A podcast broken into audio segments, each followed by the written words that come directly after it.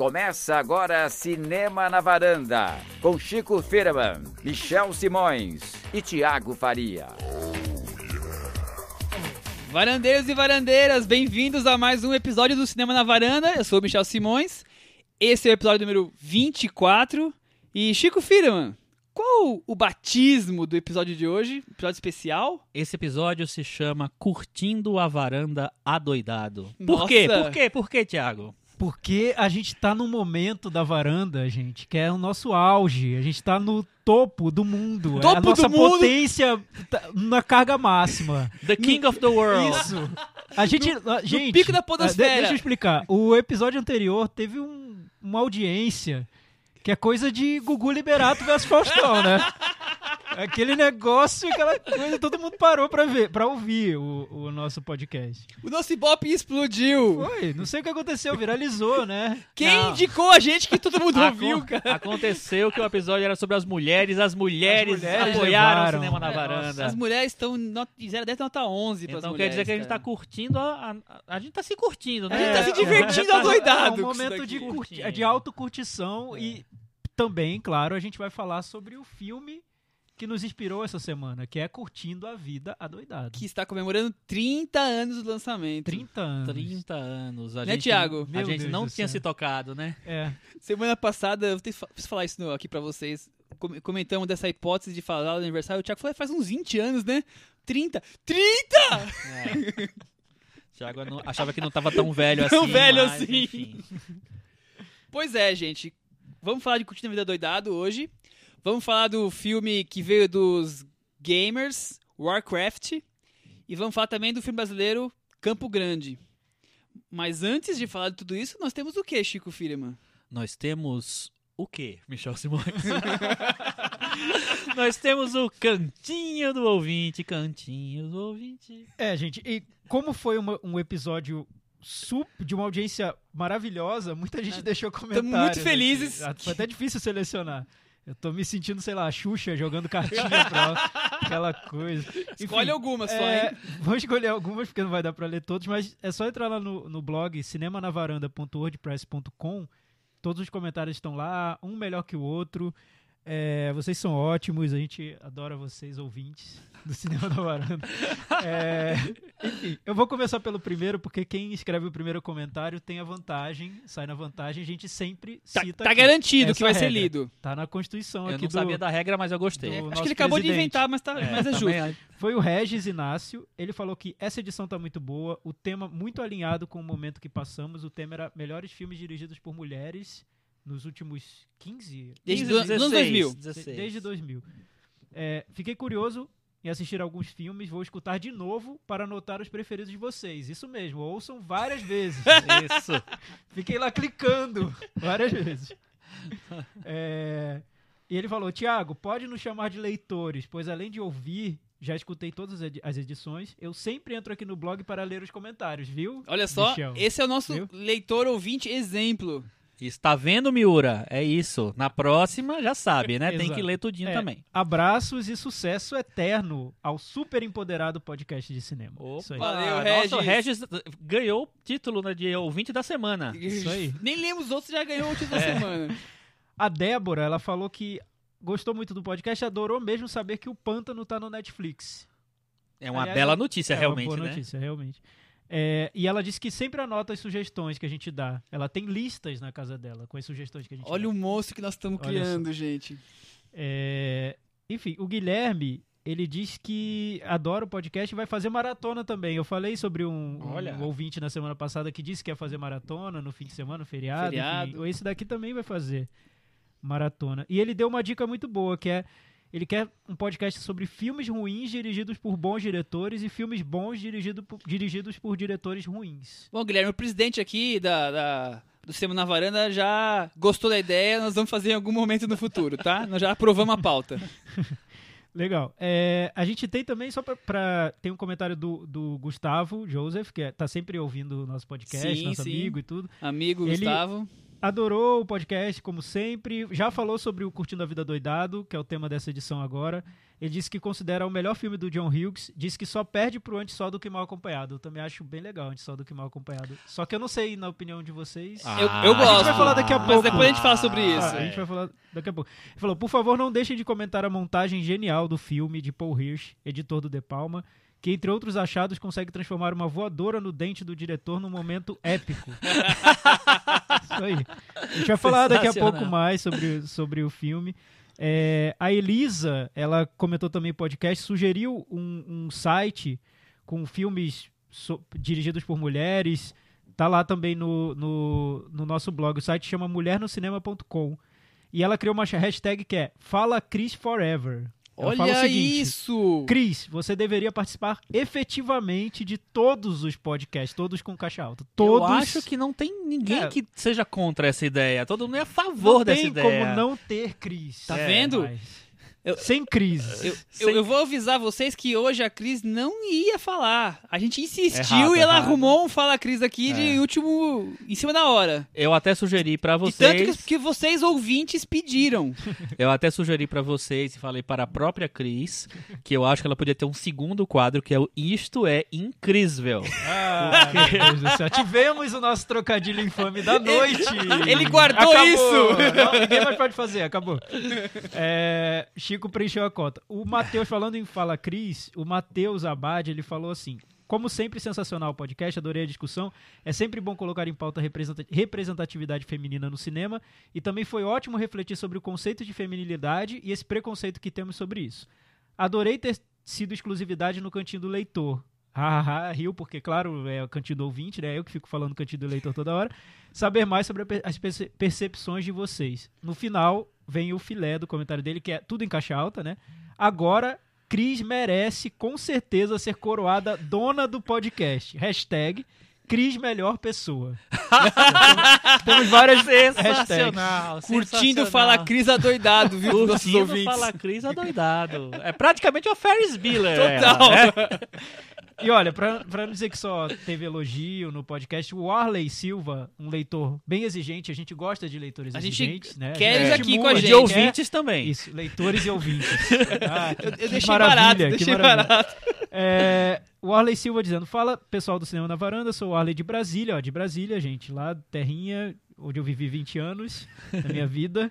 Ouvinte de vocês desde os primeiros episódios, mas meu primeiro comentário. Gostaria de parabenizar pelo trabalho, principalmente por não falar só de cinema pipoca e trazer outros filmes poucos, co- pouco conhecidos pela maioria.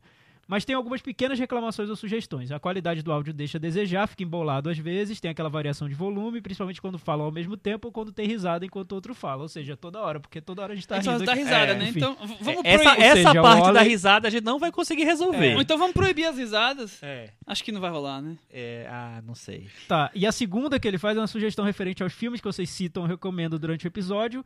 Poderia linkar e listar todos, não só os principais falados. Quanto ao resto, tá tudo certo. Acho que ele quer muita coisa, né? Gente, que daqui a é pouco ele quer que a gente pague a mensalidade da todos. Netflix dele. A gente quer tudo, ele quer tudo. Mas é bom, é bom ter, ter ouvinte. Pode pedir, a gente, a gente tenta fazer o que é A possível. gente faz, a gente tenta, a gente vai, vai Gente- tentar. É isso, tem mais comentários lá. Tem gente. bastante coisa da Entrem fanpage no- também. Eu só. no cinemanavaranda.wordpress.com. Ah, olha só, gente, tem um, a gente tá no iTunes também. Avaliem o nosso podcast, deem lá as estrelinhas. Lembrem-se sempre do Uber, né? Que é, tem aquela avaliação pro motorista depois da- do passeio lá. E dá cinco estrelas pra Dá gente. cinco Boa. Que a gente fica feliz. É, enfim, para o podcast crescer, pra gente comentar o Oscar lá no lugar da Glória Pires, enfim, cumprir todo- todos os nossos desejos aí do, do podcast. É, Esse foi o Cantinho do Ouvinte de hoje, Michel. É isso aí, acho que tá bom já por, Tá bom, por né? enquanto. Vamos, vamos começar então a, a pauta da, Vai do começar, dia. vai começar. Bom, como a gente hoje não se organizou nada, É verdade. a gente normalmente define o que, que começa, nota do metavaranda. Hoje não aconteceu Não, não, nada. nada. Qual a nota do Meta Varanda pros comentários? Nota 10 pros nossos Nota, nossos nota ouvintes. 10. E para, Nota para o 10. Regis Inácio. Não, Regis Inácio, né? Nota 11. É, Vamos começar com Warcraft? vamos começar com Warcraft. Bom, o, gente, o primeiro encontro entre dois mundos. primeiro encontro de dois mundos. Qual é a sinopse, Michel? É, sinopse. Até eu tô curioso pra saber a sinopse desse filme. Até Quem eu sabe- estou curioso pra saber como é a, a- a sinopse do Michel Vocês para estão esse querendo filme. transformar a sinopse em algum momento, né? Não vai rolar. Ninguém tá interessado. Tá nisso. interessado, sim. Bom, a sinopse basicamente são orques guerreiros chegam ao mundo dos humanos para colonizar, atrás, através de um portal negro que liga os dois mundos. Pronto, resumi o filme. É, é bem isso aí, gente. É, esse é Warcraft. Eu só eliminei a, a parte dramática, a parte de batalhas, eu só fiz o, o- o histórico. É, Vocês jogaram Warcraft? não, não joguei. Vocês Warcraft. jogam videogame alguma vez na vida? Eu parei no Pac-Man. Eu parei no Mega Drive. Eu parei no Mega Drive. No Mega Drive, né? Tamo eu juntos era fã do nessa. Sonic, então. Eu também. Ah, eu o Sonic, jogava Sonic muito. eu joguei É. bastante também. Sonic Fantasia, parei ali. Mas parei lá, eu tinha uns 11. Tinha um que eu gostava muito que era Bob's Going Home. Ah, Bob vai pra casa. É, era era clássico, mas é muito um clássico legal. do Atari. Não eu sei, mas eu, isso. tinha- eu, eu jogava System, eu também. acho. Ah, não Não lembro sei. mais, porque eu jogava na casa do meu primo, que eu não tinha esse em casa. Enfim, mas Warcraft. Eu só é... quis deixar isso claro pra vocês saberem que não sabemos nada de videogame. Exatamente. Zero. Três zeros à esquerda nesse assunto. Mas a gente gosta muito de filmes de fantasia, né? E o filme tem um caminho que lembra vários outros filmes desse gênero. E aliás, o Warcraft, Warcraft, além de ser um jogo de, de videogame, ele é uma série de livros, ele é RPG, ele é game interativo de quinta virou um geração, fenômeno, né? virtual, mega ultra master, enfim. É impressionante esse universo, o tamanho desse Eu vi universo. uma Warcraft. estatística dizendo que mais de 100 milhões de pessoas já tentaram jogar ele em algum momento da vida. E não consegui. Não sei, essa parte parava aí, a estatística. Muitos morreram. É muita gente! Destruídos por orcs Eles tentaram assassinos. jogar três vezes, na terceira veio um monstro e puxou pro fundo do poço essas pessoas, enfim.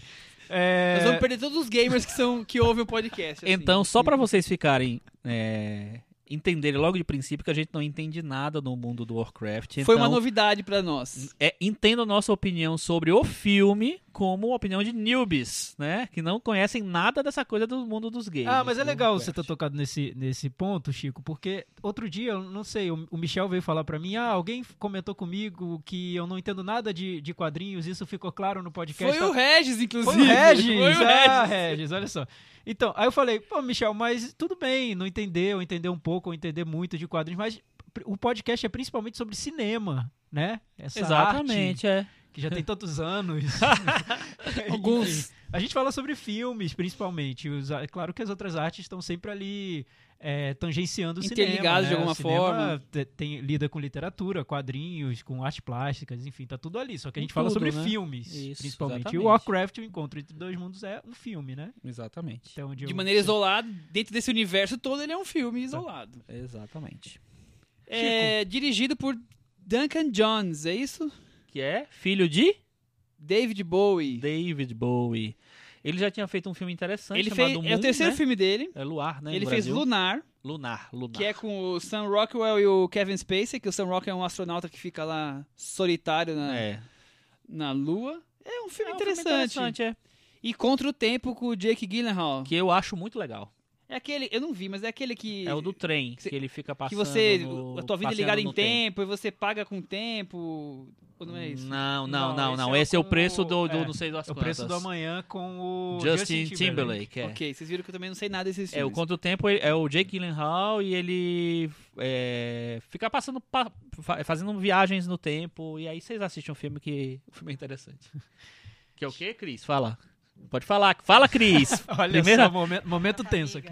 Vera Farmiga. Com a Vera Farmiga. Uma, uma ajuda pro Jake Gyllenhaal conseguir, e aí ele vai, faz de novo, faz de novo. Tem um pouco a ver com o videogame, né? Porque ele tem várias vidas, o Jake Gyllenhaal, né? Várias tentativas de... Ah, que interessante. certo ali, né?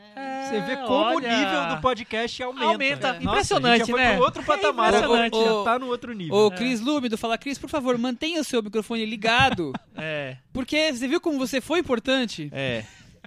E a Tem gente. tipos de filme que só você nos socorre aqui. Só Aliás- você que nos ilumina. É, Meu pequeno talismã. Não, isso vai é daqui a pouco. Chico, é, você. Antes de ver o Warcraft, eu notei que você tava com aquele otimismo em relação ao filme. Muita gente falando mal sobre o filme, ele estreou lá fora, a crítica viu, prim- primeiras sessões tiveram, é, rolaram aquela teve, teve aquela repercussão negativa, mas você tava esperançoso pelo filme. Eu tava esperançoso. Tava, eu notei que você tava. Mas é normal, eu tava pensando sobre isso, que quem gosta de cinema geralmente não ouve muitos comentários negativos quando quer ver um filme e vai na Mas fé, eu, né? eu, eu- eu queria, eu queria ver o filme, mas não que eu estivesse esperando um grande filme. Não, esperando um bom filme. É, eu- na verdade, eu tava mais curioso pelo em, em como eles iam criar isso, porque eu tinha lido essa história de que eles tinham. Foi a única coisa que eu li, na verdade.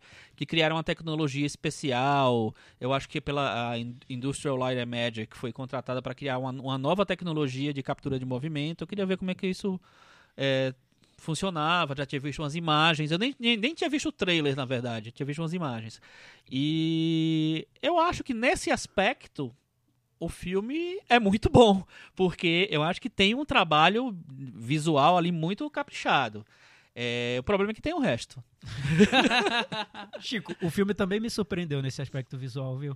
Eu não gosto muito de ver filme em 3D. Eu geralmente fujo deles, porque eu acho que em muitos casos a técnica é usada de um jeito superficial, Aham. não leva a lugar nenhum. Mas esse eu acabei vendo em 3D porque era a única opção e eu me Aham. surpreendi. Eu gostei dos efeitos, eu acho que o, o, o desenho dos personagens é, é- é criativo, foge do lugar comum.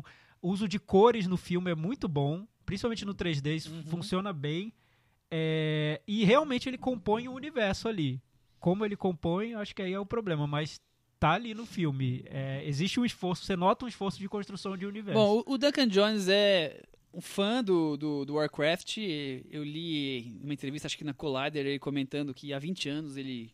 Não sei se tem 20 anos Warcraft, mas ele muitos anos jogava. Então Ele jogava sempre- antes de ter o jogo, é, alguma coisa do tipo. Ele, ele já era meio fanático. Ainda mais que o Cris falando que o Contratempo tem alguma coisa a ver com, com game, quer dizer, dá pra notar que ele é desse universo. É, eu senti no filme, em algumas questões, assim, essa, essa colocação do videogame no cinema funcionando. Eu gostei muito das cenas aéreas que, de repente, ele cruza de um lugar pro outro, assim, dá uma acelerada, um flash forward, assim, rapidinho. É, é muito jogos de RPG, outros jogos, assim, que, que eu, eu senti que tava fazendo jus ao videogame, mas, claro, mantendo a É. coisa como cinema. É, eu percebi também esses momentos em que ele tenta aproximar essas, esse, esse- A linguagem, essa, assim. a linguagem e- e Visual, a- é, né? visual do, de, de videogames nessas justa- justamente nessas coisas. Agora, em determinado ponto, eu achei que ficou uma coisa meio gratuita, apenas para fazer um link com o, game. Eu não achei que para trama, para para construção do, do filme funcionou tanto assim. É, mas enfim, eu acho que é, que é legal ter essa, ter, ter essa preocupação de deixar uma coisa mais próxima do. é, Do projeto original. é, do, do projeto produto original, original. do produto original, mas é, eu acho que podia tentar uma solução para tentar amarrar melhor, é, para não ser uma coisa apenas de referência, para ter uma coisa um, um, um resultado final é, mais elaborado, talvez. É, eu gosto do de como o filme começa, assim, me, me fisgou por essa coisa visual do filme. É, o que eu acho que é- aí já também é a opinião realmente de uma pessoa que não, não conhece muita coisa do Warcraft em si, mas eu acho que eu acho que a mitologia que o que o que a história que o game traz é uma mitologia muito genérica, né? Que ela mistura tem elementos de muitas coisas ali. É sem criatividade, né? A gente já viu aquela história 5 mil vezes, né? É, eu acho que é uma junção Tem de Senhor tantas dos Anéis, coisas, é. Tem, sei lá, Avatar, tem tem várias coisinhas ali que formam uma história quase medíocre, assim, a, a trama. Simplória, aquela coisa de dois mundos, paixões, é tudo muito É, básico. é, eu acho que dá pra notar no filme o carinho que o diretor tem com aquele universo. Uhum. É, para mim isso tá claro no filme, como ele se dedica àquilo, como ele gosta daquele universo. Só que eu acho que o filme tem essa dificuldade de apresentar esse universo, o que esse universo tem de tão interessante assim, apresentar isso para um público que não é iniciado nesse universo, porque pra mim eu fiquei com essa sensação de algo muito genérico, assim. principalmente Uhum. pensando também no elenco, que é um elenco meio B, assim. Na total B, né? Quem que, Que tá ali? é- Ben Foster é o principal nome. Pois é, e também na, na própria trama, que lembra muito muitos outros filmes recentes. Então, não tem nada ali que ele consiga trazer de é, para nos mostrar o que tem de tão especial no Warcraft, né? O que, que, que é, qual é o Chan do Warcraft? É, porque mostrar o- a, a parte boazinha dos orcs eu achei pouco. de, de diferente, assim. Mas você sabe que pra mim os orcs são muito mais bem resolvidos do que os humanos no Ah, sem filme? dúvida. Porque os orcs, eu acho que eles, ele A, a história desenvolve muito mais. Ele conseguiu construir um negócio interessante ali naquela a- aquela sociedade, em como a- eles se, se movimentam, em como se eles se organizam e tal. Aquela, aquele Munra que tem lá no filme também. Enquanto a, a parte dos humanos, que é basicamente um castelo com um rei, um mago e não sei o que lá, é aquilo que eu achei tão bobo, tão, sabe... é, parece um adolescente escreveu aquilo ali É um daquele, sem é um muita referência. É um dos mundinhos do Game of Thrones, mas é- ele é apressado, parece Então, a parte mas eu humana. acho que se tivesse tido um cuidado na narrativa, com bons atores, um roteiro mais um pouco mais cuidadoso ali, uma encenação até mais densa mesmo ali, que se levasse um pouco mais a sério, poderia ter saído algo, algo curioso. Por exemplo, Game of Thrones, você fal- falou no Game of Thrones, eu não acho nada tão original no Game of Thrones, mas ele é feito de um com uma gravidade, um tom, O peso dele, é um né? peso que torna aquilo interessante. Então, Mas eu acho que não é só isso, é porque vocês não assistem Game of Thrones. eu não vi a primeira lembrar. temporada toda, estou no meio da segunda. Eu Ah, vi daqui a- a pouco eu eu chego vi lá, a eu vou temporada eu toda e não fiz mais eu nada. Certo. Vai na primeira. Não, mas eu acho que o Game of Thrones tem uma preocupação, eu acho, é, muito grande com o texto, com, sabe, em, em- dar profundidade para personagens. Eu acho que existe uma, talvez um excesso de diferença. peso realmente na, na, na- Não, Chico, mas na o que eu mão. falo é assim, tudo bem, eu entendo, o texto é é bom, os diálogos e os personagens, tudo.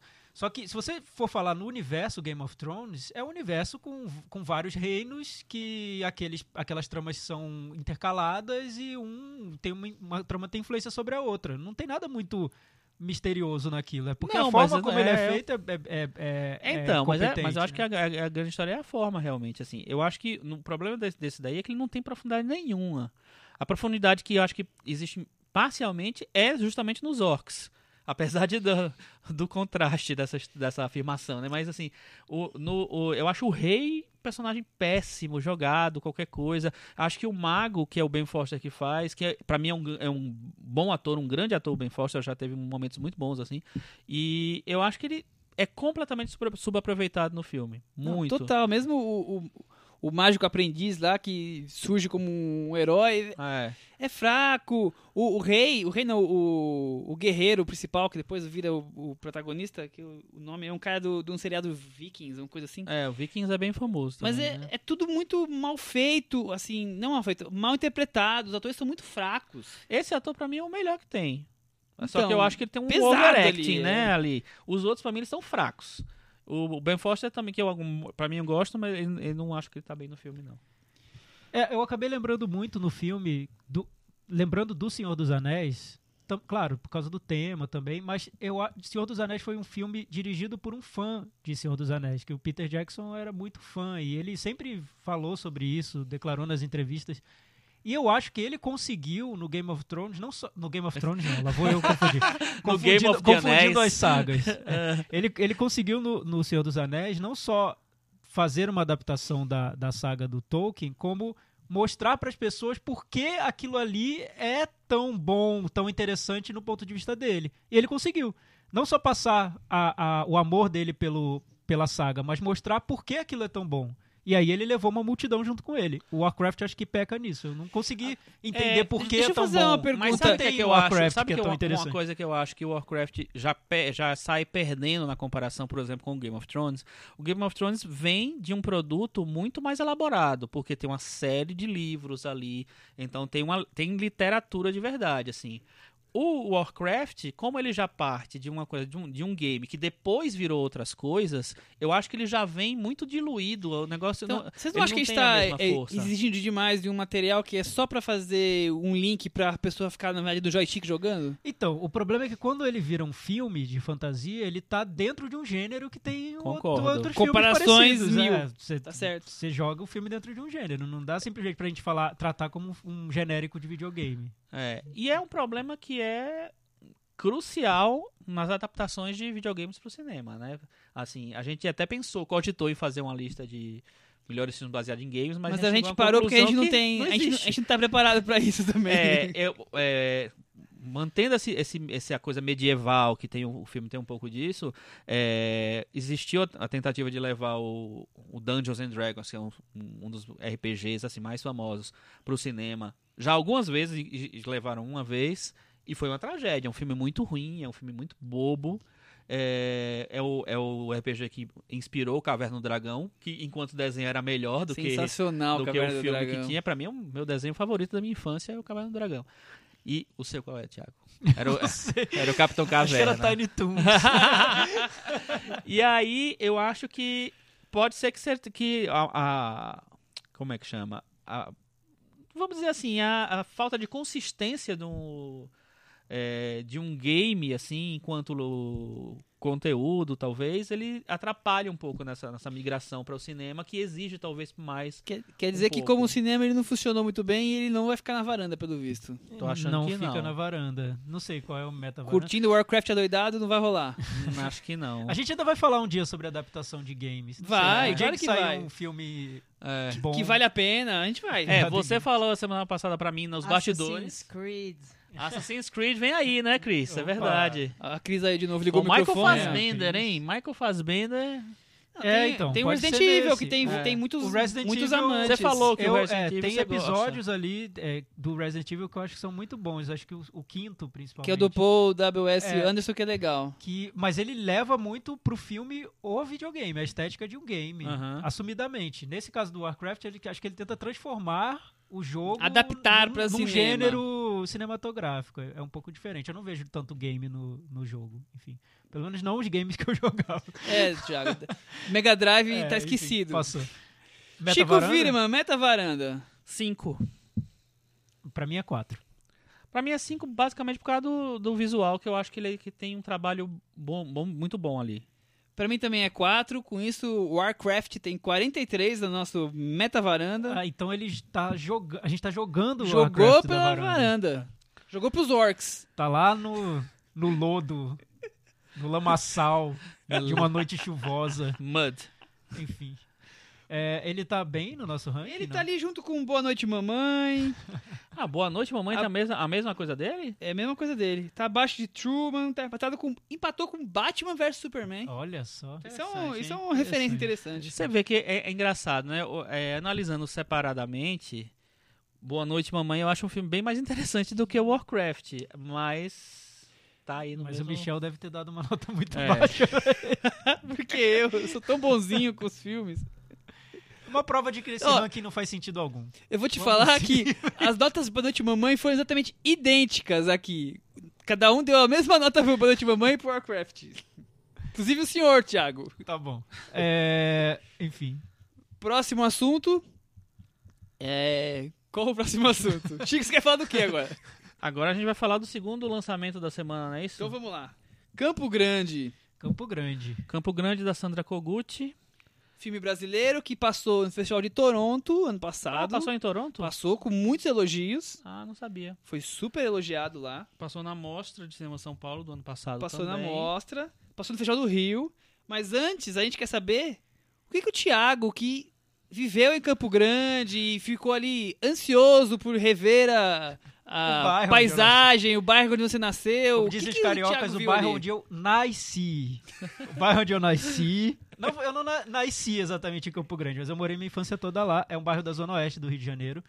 É, Enfim, foi, foi a, a- a minha infância, então um momento. Eu tinha muitos amigos, morava num bairro que era, era super divertido viver lá, tinha montanhas ou morros, eu descia as montanhas de bicicleta, enfim, tenho boas lembranças de Campo Grande. Acho que era um lugar bem, bem interessante, assim, com, com, com tinha, tinha, um- tinha umas áreas mais pobres, mas também tinha, uma área urbana bem movimentada. Eu esperava ver um pouco de Campo Grande no filme, acabei não vendo quase nada. Enfim, o filme não tem muito Campo Grande. A gente pode falar sobre isso depois. A gente fala Era primeiro só, sobre pra, era só pra trazer o assunto. Você assistiu. Curtindo a Vida Doidado em Campo Grande? Eu assisti Curtindo a Vida Doidada em Campo Grande, quando eu morava em Campo Grande. E eu joguei o, o Sonic do Mega Drive quando eu Campo morava Grande. em Campo Grande. Então, É, foi tudo lá. Tá tudo ligado, Tá nesse, tudo ligado hoje nesse nesse, tema. Bom, vamos pra sinopse então. Vamos falar da sinopse. Duas crianças são deixadas na porta de um prédio com um bilhete que tem apenas o endereço, o número do apartamento e o nome da dona de um apartamento. Em Ipanema. em Sul do Ipanema, de Zona. Sul do Rio de Janeiro. Basicamente isso. E aí, Chico? O que, que você achou de, do filme da Sana Koguchi? Então, eu fui com alguma expectativa porque eu tinha gostado muito do Mutum, que é o filme anterior dela, Só pra comentar, ela tem. Esse é o terceiro filme dela. Primeiro Passaporte Húngaro. que é um Segundo. documentário, né? Segundo o Mutum. Segundo Mutum, que é de 2007, se não me engano. Só depois, agora depois de quase eh, oito Nove anos. anos, quase oito anos. Ano passado foi. foi É, ela, ela, ela conseguiu lançar o segundo filme pra você ver como é difícil lançar filme no Brasil, né? É, e aí eu fui com a expectativa, eu tinha gostado muito do Mutum. Mutum é uma adaptação de um conto do, do Guimarães, Rosa. É ótimo esse É filme. muito bom, gosto muito. Que também é estrelado por uma, por uma criança. E no Campo Grande, é, ela também trabalha com duas crianças como protagonistas. Na verdade, uma criança e um adulto, né? Tem uma segunda, mas é mais coadjuvante. Então, eu fiquei muito encantado pelo filme. Eu gostei muito. Eu achei que o trabalho da Carla Ribas, que é a, a protagonista do filme, é, casou muito bem com a proposta que ela, que ela queria fazer, de que a partir do, da, da tristeza daquela mulher e da- do contato dela com aquela criança, é, colocar aquela personagem para rever vários conceitos da vida dela. Eu acho que ela conseguiu trabalhar muito bem isso, assim. E eu acho a inter- as interpretações muito boas. Tanto da, da Carla Ribas quanto do, do O menino, menino é o ótimo, Iago, né? eu acho, né? Igor, acho. Igor, Igor. O menino é ótimo. A Igor, que também é o nome do personagem dele, né? É, Igor Manuel. Que é, que é uma tática que ela usou no Mutum. Que o, o personagem é o Tiago e o ator é o Tiago. Não esse. Não o esse Thiago Faria. mas um outro Tiago. É, que é bem interessante. O- o- os- o- as crianças foram treinadas pela Fátima Toledo, né, que é preparadora de mil atores mirins em todos os filmes do Brasil. É, e eu acho que ela fez um belo trabalho dessa vez também. E aí, Thiago? Eu, eu gostei do filme. Eu, eu não sei. Eu, eu gosto dessa. Principalmente da forma como a trama é narrada, porque a diretora ela não deixa muito claro pra gente quem é o protagonista do filme. Então, tem um. É, é como se o filme fosse. A narrativa fosse mais aberta, sem um- um- uma âncora, assim, no filme inteiro. É, é tudo um pouco solto. A narrativa meio flui, com Sim, liberdade, mas, exato. mas com sentido. Eu também gosto Faz muito disso. sentido. É. E, por exemplo, ela começa o filme com a personagem da garotinha chegando na casa dessa, dessa mulher de, de classe média, classe média alta, em Ipanema. Eu pensava que o filme seria sobre a garotinha. Num determinado momento, a garotinha sai de cena, Uhum. entra o garotinho, que é o irmão dela. Tem um momento muito bom no filme, que eu acho que é a melhor coisa que o filme tem, que é a relação das duas crianças, dos do- dos dois irmãos. Como o filme mostra isso, os atores são muito bons, o trabalho de elenco é ótimo. Como ele coloca os diálogos no filme, que é, que é de uma maneira que nunca é, é, é- é mecânica. Os, diálo- o dia- os diálogos se atropelam no filme, então dá um tom naturalista Soa tão é muito natural. bom. É. soa tão... É, aquela cena, agora você me- aquela você cena do, do, do banho é, demais aquela cena. A relação É. dos dois, dos irmãos, nossa, muito bem filmada. É, e depois o filme passa um pouco para mostrar a relação da mãe com a filha adolescente dela. Então você nota que ele desloca um pouco esse ponto de vista. E em seguida A mãe da classe média. a mãe da classe média com a filha dela, uma filha adolescente. E depois a relação dessa mãe de classe média com o garoto que está à procura da própria família, tentando voltar para casa dele que fica em Campo Grande. E aí seria essa, essa viagem deles da Zona Sul para a Zona Oeste do, do, do Rio de Janeiro. É, essa, esse ponto de vista em trânsito, eu acho que é, é difícil você fazer num filme e a, e a Sandra Kogut faz de um jeito que eu acho bem curioso. É, a fotografia do, do Ivo Lopes Araújo eu acho muito boa, porque é toda quase toda em closes. Então, apesar de ter sido filmado em scope, né, tela cheia do cinema, é, o filme tá sempre grudado nos personagens, assim. Às vezes me lembra até o- os filmes dos Irmãos Dardenne, né? Aquela câmera colada, grudada no- no- nos atores. O Ivo Lopes, eu acho que é o melhor fotógrafo que a gente tem hoje no cinema É, brasileiro. é excelente o trabalho incrível. dele. Eu achei Ele fez bom. tatuagem, ele fez o.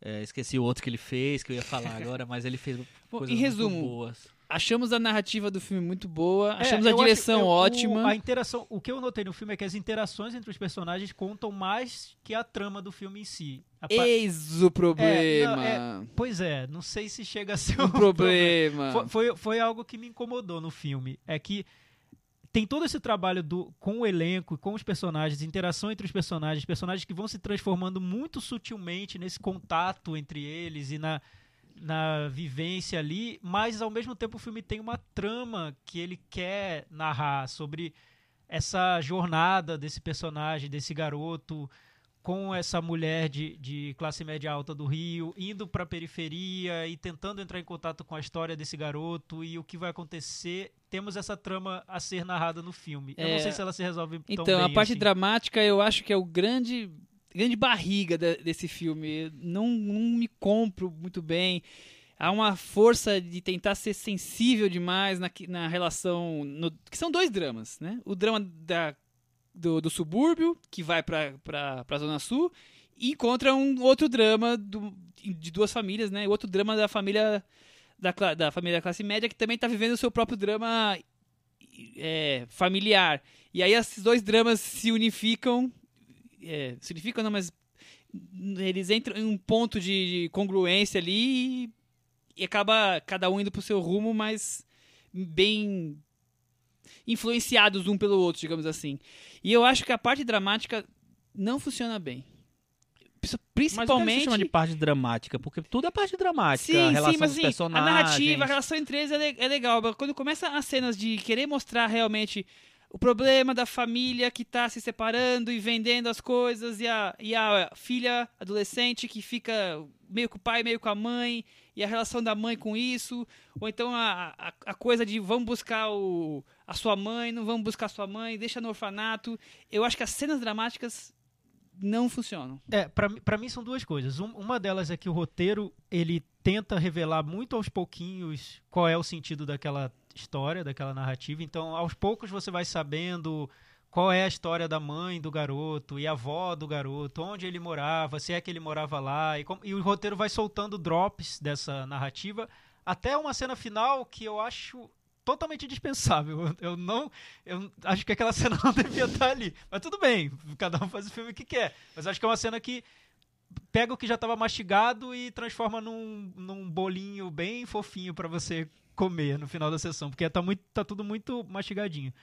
Fora isso, tem pontos da narrativa que eu acho que ele quer dar um, um- forçar o lado sentimental da trama e eu acho que aí ele força muito, que é quando ele usa a música, geralmente são personagens cantando, personagens forçando esse contato sentimental e geralmente o outro chora, tem muita emoção que eu acho que é um pouco pouco forçada no tom que a narrativa quer, que a narrativa quer um tom muito naturalista e de repente entram esses momentos de sentimentalismo no meio do- da trama que eu não consigo comprar muito. Eu não achei sentimentalismo, sabe? Eu. Mas eu não achei. Eu consegui me envolver completamente com o filme. Eu, eu acho que ta- existe talvez uma fragilidade nessa busca pela mãe. Mas eu acho que todo o resto do filme me satisfaz muito, na verdade. Eu acho muito bem arquitetada essa, a, a- a relação dela com a, com a filha dela. Eu gosto muito dessa, dessa coisa. Eu acho bem resolvido eu acho que é menos óbvia, entendeu? Eu talvez tenha uma, uma coisa meio deliberada de deixar as coisas ah, meio nas entrelinhas e talvez, não sei, isso não, não fique tão claro às vezes. Mas o, eu, eu gosto muito de como ela constrói isso. É, a busca pela mãe talvez seja uma parte que seja mais frágil, realmente. É, a busca pela mãe lembra muito o Central do Brasil, né? É isso que eu ia falar, eu, ia Eu que comparar com o Central do muito, Brasil. muito. De- demais, muito. assim, meio parece um pouco cópia, assim, de- É. daquele pedaço específico. É, engraçado que eu, eu, quando eu tava vendo o filme, eu não, não fiz essa relação, mas depois, pensando sobre ele, eu, eu, é, vi também uma, uma ligação aí. É, Enfim. E, e o uso da música Talismã nesse Ah, momento gente, eu adoro sentimental, dramático. Como vocês já perceberam no cinema, no cinema da varanda, eu adoro cantar. Com, frequento Ah, muito karaokê. Já então, cantei agora, né, talismã no karaokê. Ah, Então, eu acho nenhum problema. Eu acho assim, talvez, é, jogadinha, pra- ah, música favorita da minha avó, e vai lá, mas o menininho cantando é muito fofinho. eu achei demais. Mas imagina, Chico, é como se eu estivesse. Tá, vamos lá. É como se eu estivesse vendo um filme dos Dardenne. Tá lá rolando. Mas não é Aí, de Dardenne. repente. Tá, Não Chico, é Dardenne. calma. Deixa, Dardenne deixa é eu muito ficar, mais Deixa eu seco. ficar com o meu Dardenne aqui. Tá, vai, Você Dardenne. tá vendo o filme do- dos Dardenne, aquela coisa, a câmera colada nos personagens, a ação que não é ação, a relação que vai pra um lado e vai pro outro, você não sabe o que acontece. Aí baixa o Breno Silveira no filme dos Dardenne. Não, não acho Eu, que é eu assim. vi, eu vi, Chico. Aquilo ali pra mim é muito forçado, é tipo outro filme. Mas enfim, valeu. Vai ter Ah, e, e e fora que a, a música, a música é bonita, mas é, ela tenta explicar o sentimento que tá mais É, óbvio, eu do que, mais óbvio impossível do que tá acontecendo ali, né? A, a letra da música é o que tá acontecendo na vida daquelas pessoas, mas E ainda Precisava você ser tão ainda, óbvio. é, enfim, ainda colocar nos créditos do filme um menininho cantando, não sei. Eu acho demais. Eu acho too much. incrível, gente. eu acho demais. É, enfim. viva a democracia do cinema na varanda. Ah, democracia corintiana. Sempre, claro. Vai Corinthians. E que aí? mais? Mais alguma coisa ou meta varanda já? É, enfim, eu, eu ia falar um pouco sobre Campo Grande. Então, Ah, então. fala sobre Campo fala, Grande. Fala sobre Campo Grande, por Não, favor. vou- rapidamente. é O porque- Thiago ficou muito triste porque ele não viu Não, representado o no cinema ficou o bairro em que ele mas foi tudo criado. Eu- o Thiago decepcionou porque ele esperava o Não, bairro gente, e ele então. falou assim: por que, que, por que, que chamou Campo Grande? Podia ser um pouco É, mais genérico esse título. Podia ser Bangu, enfim. Podia ser qualquer outro bairro ali. Mas tudo bem, eu entendo a ideia do filme. Até depois o Chico fez uma comparação boa, que ele comparou com o filme Nebraska, do Alex- Alexander Payne. Que Nebraska praticamente só, só aparece no. Uhum. Uma no cena, eu acho que é quando ele chega na loteria. É, né? pode ter sido isso também, não sei. É, talvez eu queira, sei lá, no futuro fazer o meu filme chamado Campo Grande e mostrar o bairro como eu vejo. Aguardamos o É. Thiago, diretor de Enfim, cinema. o que me incomodou um pouco, como mora- ex-morador de Campo Grande, é porque o filme mostra um lado da- de Campo Grande que é o, o, a- o lado mais pobre O estereótipo. da periferia e que reforça esse estereótipo de ser um lugar, o fim do mundo. Campo Grande, o fim do mundo. Tá longe de ser o fim do mundo, mas enfim, é, é um estereótipo que tá ligado a qualquer lado muito pobre de, de qualquer periferia, eu, eu acho. Assim, o filme poderia ter sido filmado em, em pra- praticamente qualquer lugar. Eu não sei. Mas depois, pensando um pouco nisso, eu acho que o filme pega o ponto de vista de uma personagem que não conhece aquela região e que para ela aquilo tudo é muito fora da realidade em que ela vive. E talvez ela só tenha observado esse lado mais, é, enfim, miserável. É, mas se, ela- mas se fosse exatamente isso, dava pra fazer uma coisa diferente, deixar mais claro que fosse a visão É, do que é a visão do filme. é, não sei. É, é- é dúbio isso. Eu não noto o interesse do filme por Campo Grande. Exatamente o ponto. É, não, não noto interesse nenhum. Acho até um desperdício você deslocar uma equipe pra Campo Grande. pra fazer precisava, né? É. Enfim, Mas eu desculpa. gosto muito da mobilidade do filme, a questão de, por exemplo, ônibus, mostra a cena do ponto de ônibus, e É, é assim, sim. uma coisa bem, bem natural, bem real. No carro, mostrando a cidade, assim, no dia a dia, meio caótica, assim como a- os personagens estão vendo coisas caóticas, eu acho que isso funciona. É, eu, eu acho muito Ela mostra legal. bem o Rio. É, eu acho muito legal ela mostrar o Rio nesse momento de, de transformação por causa das Olimpíadas. Olimpíadas, né? então, tem muita obra. obra. E como os personagens também vivem esse momento de mudança, tem tudo a ver, né? É, então eu achei- Acaba eu achei isso legal, é. Desculpa, Sandra, é porque eu, eu morava em Campo Grande. É, eu acho Eu um realmente pouco que a, que a expectativa, a, a, a ideia dela não era É, Campo Grande estar no centro do filme, mas como ele tá no título do filme, eu acho que gera expectativas. E eu tava esquecendo de falar uma diferentes. coisa que eu não posso deixar de falar. Primeiro, eu gosto muito de Mutum, já falei. E eu senti um quê de, de continuação, não na história. Tem uma cena em Mutum que a mãe. é, já passou na tela quente? Mutum? já passou. Já. Já. passou. Que a mãe dá o filho para um casal, naquela coisa que a gente já sabe, de pobre, dá pro, pra gente mais rico pra ter novas oportunidades e tudo mais. E a sensação que eu tive é que a, que a Sandra foi pro outro lado. E acontece depois. Eu li uma entrevista e ela disse que foi exatamente isso, Michel. Sério? É, Você foi ao âmago do filme. Eu achei muito que foi legal a partir desse isso. momento de Mutum que teve- ela teve o interesse de fazer o filme Porque aí ela- o que acontece com as crianças abandonadas. Ela vai pro, pro a- o amanhã, Exato, né? Michel, parabéns. Muito obrigado. Então, tá vendo? Eu, eu compreendi o filme. Mas eu acho que o filme dialoga muito Por mais com que não é sobre isso, né? Ele, ele te dá a aparência de ser isso no começo. Depois ele não é isso, porque as tramas vão, vão se desenrolando e você vê que não é isso. Mas eu achei legal essa de. Tem uma coisa assim natural do cinema dela. Eu não vi o primeiro filme, o documentário, mas eu senti essa coisa, você passar de, de bastão. É, não, eu acho que tem uma coisa de outro lado mesmo. Eu nem tinha pensado só no outro lado da dessa coisa da adoção, né, da coisa, mas também do outro lado de ser é, campo e cidade, né, interior e cidade e grande, zona rural. zona- exatamente, assim, eu acho que Por tem mais que essa Grande coisa. não é, não é uma zona rural, né? É, pois é. Então, Então- gente, tô, tô aqui bem ofendido já, mas vamos lá, continue. Não é uma zona rural. Não, eu, não tô, eu tô falando de zona rural no Mutum e não no Ah, coisa. bom, tudo bem, tudo ei, meu Deus. Não, eu tô falando de. Mutum é um filme é, rural, um Sim. filme de interior, e, e agora a gente tem um filme de cidade grande. Então, eu acho que tem essa coisa de pegar uma criança e colocar ele em frente à imensidão do, do mundo e à imensidão da cidade. Eu acho que tem essa, essa, é, Essa essa, ligação dos dois filmes também. Muito bom. Meta varanda. Eu vou dar nota 6. Thiago, nota 6. Eu vou dar nota 8. Nota 8, olha, Olha. o Chico. Eu gosto muito do filme. Eu vou dar nota 5. Ixi, Eu achei o filme regular. Ah, nota, nota tipicamente micheliana. Michelle e Ana. Agora eu não sei se a gente joga da varanda ou deixa ele Não, ele ficou na Ele varanda. Tá. 63 para Campo Grande. Ele 63. fica aqui dentro. A gente, a Ele- gente acolheu esse menino que tava ali na porta do, do apartamento. Acolhemos. a- Deixa eu Ele na tá aqui janela, né? Bom, então com essa nota, o filme tinha o 63, É uma boa nota. ficou na varanda. Ficou na Na varanda. bica da Ele varanda. empatou com Zootopia, Olha. por exemplo. Utopia. Tudo a ver, né? Tudo a ver. Um filme sobre uma coelhinha que sai da cidade interior e vai pra cidade grande. Enfim. Olha aí Tem a como tem ver, relação. Tem a ver. Tem a ver. E com Brooklyn, bus- buscando os filmes Olha, da de Brooklyn uma, de uma menina que sai da, da Irlanda e vai pra Nova York. É. No final, todos É têm igual. mobilidade. É, tem- todos Você nota que tem uma coerência aí no, É. na nosso, no nosso ranking. Muito bem, muito bem.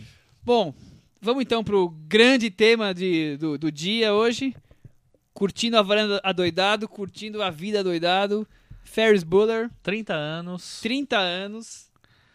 E aí, gente? Primeiro eu queria saber de vocês, qual a relação que vocês têm com o filme? Aquela relação lá antigamente. Semana passada a gente combinou de todos reverem o filme essa semana. Eu não sei se todos fizeram essa lição de casa. Uhum. Eu fiz. É, E eu queria saber primeiro, o antes de ver agora. As lembranças que vocês têm lá, o Thiago em Campo Grande, o Chico na, na cidade natal dele. Que- como é que era a relação de vocês, de criança, de ver o filme? O que vocês traziam de lembrança da memória? Ah, gente, era o filme.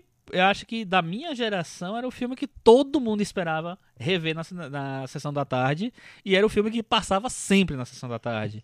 Eu fiz uma pesquisa um dia desse sobre sessão da tarde e ele passava. Esse filme passava realmente duas vezes por ano. Ele não Sério, passava, Chico? Você fez Esse- essa pesquisa da sessão da tarde? Eu fiz. Em breve sairá Nossa, alguma que coisa. legal. Duas vezes ao ano. Ele passava no mínimo. do- no, no mínimo não, mas ele- ele passava duas vezes por ano. É, eram poucos filmes que aconteciam isso. É, e era o filme que, poxa, passar hoje vai passar curtindo a vida doidada. Então você sentava lá, a bunda no. Ninguém no saía de casa. Pra assistir pela décima vez. É um filme que eu tenho uma relação. Qual é a minha relação com ele? Completa, toda a vida inteira, assim, todos os aspectos. E a sua, Thiago? Não, também. Pra mim era, era esse clássico da sessão da tarde que a gente parava pra ver.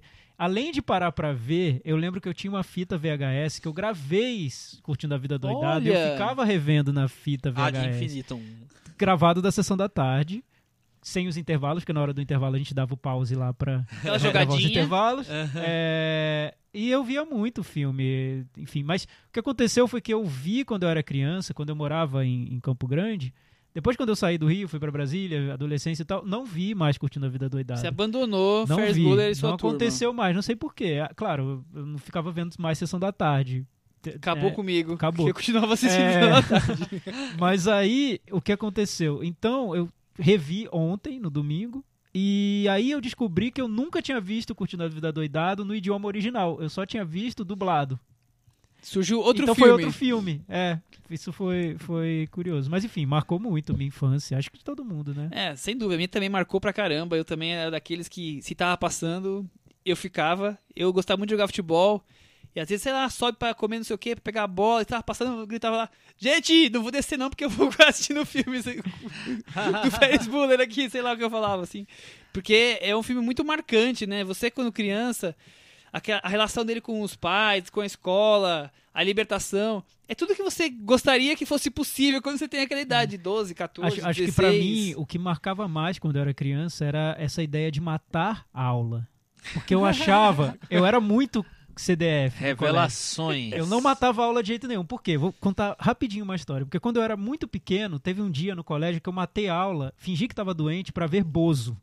Olha que desperdício, Então, Bozo. Aí eu fingi que tava doente pra ver Bozo. Pra ver Bozo, Pra ver gente. Bozo. Vamos eu lá. adorava Bozo. Vamos eu era criança. isso. Enfim, minha mãe descobriu que eu tinha fingido que eu tava doente. Porque quando ela chegou à tarde do trabalho, eu tava brincando, jogando bola no, no quintal. Ela falou, Thiago, você não tava doente? Aí eu, não, era pra ver o Bozo e tal. Ah, você confessou. Confessei. O que ela fez... Ele não é outro bonzinho. O que ela fez, ela foi no colégio no dia seguinte, contou pra professora. A professora reuniu todos os Nossa! alunos, eu tinha uns 5, 6 anos. co- Reuniu todos os alunos na sala e falou: Tiago fez uma coisa muito feia. Nossa. Ele matou a aula pra ver Bozo. Que trauma! Pronto, assim, foi um trauma. Cara, nunca mais matei aula na minha vida. Então, o, o Curtindo a Vida Doidada era esse E filme desde da- então o Thiago é conhecido como Bozinho. Não, e, e realmente, assim, trabalho, eu, tô- eu posso estar gripado, eu posso estar morrendo. Eu não falto. Sério, é, é horrível, não consigo Isso aqui é um faltar. trauma de verdade. Foi uma hein? educação, aquela Foi- coisa da foi marra, né? traumático. Foi horrível. Campo Grande inteira parou. mas, mas, enfim, aí pra mim o Curtindo a Vida Doidada era esse filme da libertação total, que é você faltar aula e, enfim, fazer milhões de coisas Era com seus tudo que uma amigos, é, criança exato. queria fazer naquela Então era idade. isso, era simplesmente isso. Eu adorava o filme por causa disso. O- Tanto o- que agora eu revi e eu vi um outro filme. Daqui a pouco eu, eu falo. O que eu acho que é, que é bem interessante no Curtindo a Vida Doidado, que é, a- a- é- não ao contrário, porque eu acho que todos eles tentam fazer um pouco disso, mas nesse filme é, de adolescente, de criança especificamente, é um filme em que literalmente o, o protagonista convida você pra matar a aula com ele. Então ele convida você pra entrar no filme e participar da, da brincadeira dele, do day off dele. É, eu tenho certeza É. que foi o primeiro filme que eu vi na, quando eu era criança em que o, o personagem conversava com você. É. Não, foi- Pode- não tô dizendo que ele inventou, tô dizendo que foi a primeira vez que eu vi. Não pode ter sido. né, não inventou, não inventou, mas, mas, mas eu acho que talvez no cinema popular de- dos anos 80, assim, eu acho que. Só ele- aquilo já, já te compra. Exatamente. Que é o que você quer fazer e ele tá te ensinando como fazer. Exatamente. e é. trocando um papo, assim, ó, olha só, É. faz isso, faz aquilo, olha só como é que funciona. Tomando banho, com aquele cabelo É. punk dele. É seu brother, né? Total. É. É, o, o personagem que é interpretado pelo Matthew Broderick, né? Acho que é Matthew bom até a gente fazer, fazer um, um resumo bem rápido sobre o filme. O filme estreou no dia 11 de junho de 1986. Então, agora ele tá completando 30 anos do, do, do lançamento, né? Isso nós estamos aproveitando o gancho e gente tá trazendo o aproveitando o filme. Tem uma outra data, né, Michel? É, é há, há uma controvérsia. A Paramount considera, que é uma, a produtora do filme, que o filme teria repre- representaria o dia 5 de junho de 85. Mas não é exatamente isso. Mas o jogo do, de beisebol é do dia 5 de junho. Tem alguns outros acontecimentos que é daquele dia. Mas a, o parade lá, aquela, aquela, A- a- o desfile. aquele desfile já aconteceu em setembro. Então, não é É, mas- exatamente o dia é, em específico. Mas essas datas são datas de filmagem, né? Então a data de lançamento realmente sim, é dia sim, 11 o de é junho. 86, inclusive. Até que faz 30 anos por 86. causa disso. É, exatamente. O, o filme. Mas, por exemplo, se você entrar na internet gringa de ontem, tá todo mundo comemorando o 5 de junho, o dia do Curtindo a Vida Doidado. Ah, tá. Tem uma outra data. Tem uma hashtag 5 de junho. Ah, entendi. Não 30 anos, 5 de ah, junho. tá. É, tá completando 30 anos do lançamento. Foi um, um, um dos maiores sucessos de 86. Acho que ficou em décimo lugar, né, Chico? Na bilheteria americana. Top 10, vai. É, ele custou 5 milhões, 5,8 milhões e, e rendeu, faturou 70 milhões. Quer então dizer, foi, foi um sucesso inesperado, né? Grande, assim. Foi lançado na temporada de verão e tudo. Dirigido pelo John Hughes, que já tinha vindo, já vinha de filmes de sucesso, Sucesso. né? É, Chico, vamos re- refrescar minha memória. Ele tinha lançado já o Clube dos Cinco. O Clube dos Cinco é do ano anterior. E ele, o primeiro filme dele como diretor é o Gatinhas e Gatões, Esse é muito que bom. é de 84.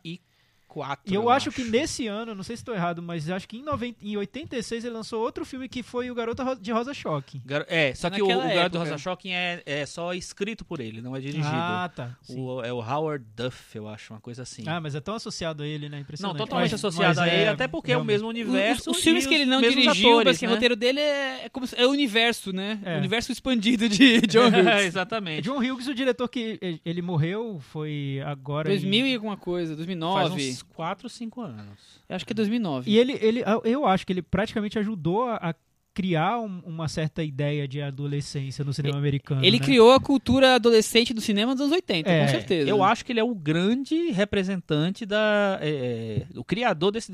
desse o porta-voz dessa geração dos anos 80. É, também acho. É, com os filmes dele, que eu acho que pra, é, indo pra vários lados diferentes, eles dão conta de todo o E universo os de filmes de deles são, são de- datados e ao mesmo tempo são universais.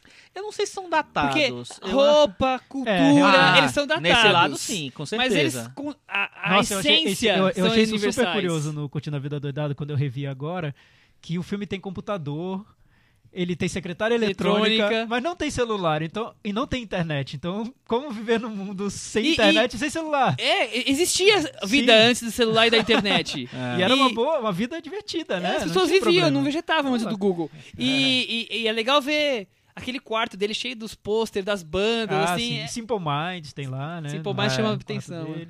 Simple Minds que já tinha aparecido no filme anterior, no, no Clube dos Cinco, né? Que, é- que eles fizeram o tema do principal do Sim. Clube dos Cinco. Mas nós vamos falar mais do filme e deixar o John Hughes, porque nós vamos, algum dia nesse podcast, falar sobre a carreira toda do John Hughes.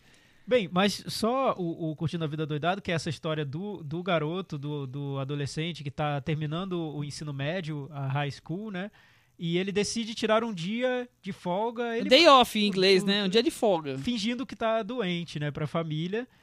E pra, na verdade, sair pela cidade de Chicago com os amigos e... E como diz o título em português, muito bem feito, muito bem bolado, como diria Silvio Santos, curtindo a vida doidado.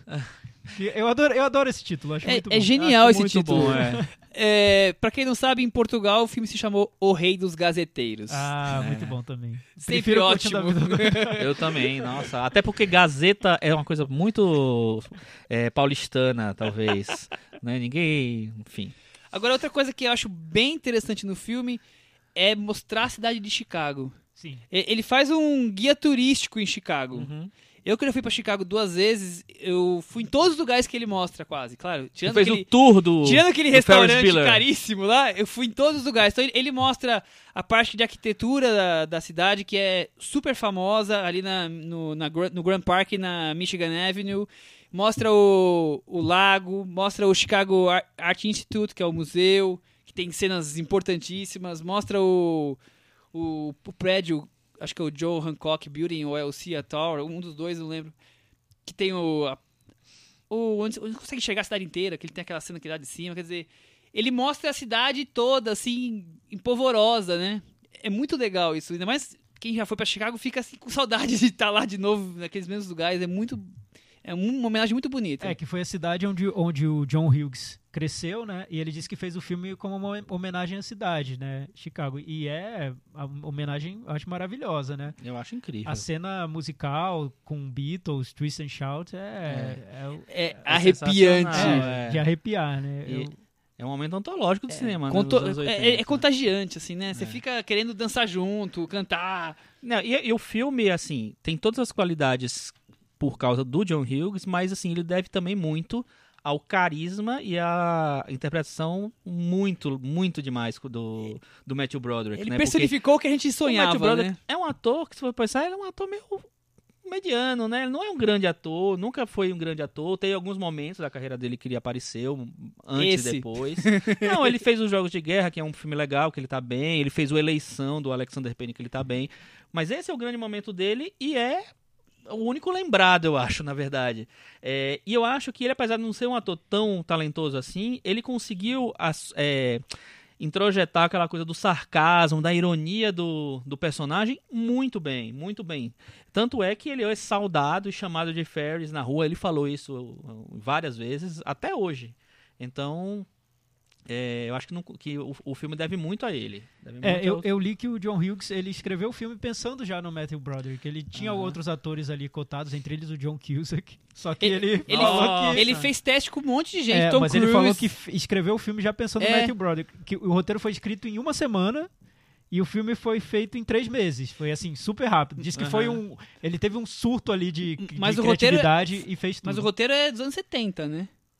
Bem, não eu acho sei. que é dos 74, 75 que ele escreveu. Sim, mas diz que foi. Sério? Que ele Sim, escreveu em foi uma semana. rapidinho, é. Ah, eu não sabia disso. Eu acho bem é, legal a, a- a criação dos personagens, do trio de personagens do filme, né? Que é o, o Ferris Bueller, que é o Matthew Broderick, que é aquele personagem libertário, né? É. Que tá ali... A moral, Ah, né? É, que é, é to- invejado por todos. Todos amam o Todos Ferris queremos Bueller, ser, todos mas ninguém tem ser. coragem de ser uma vírgula perto do que ele é. E tem a, a, a namorada dele, que é a Sloane, que é aquela personagem equilibrada do filme, né? Que você nota A que ela fica sóbria, ali entre verdade, eles. É. Topa tudo, mas põe limites, É. se diverte, mas. Que é interpretada pela Mia Sara, que tava no auge, que tinha feito a lenda com o Tom Cruise um ano antes.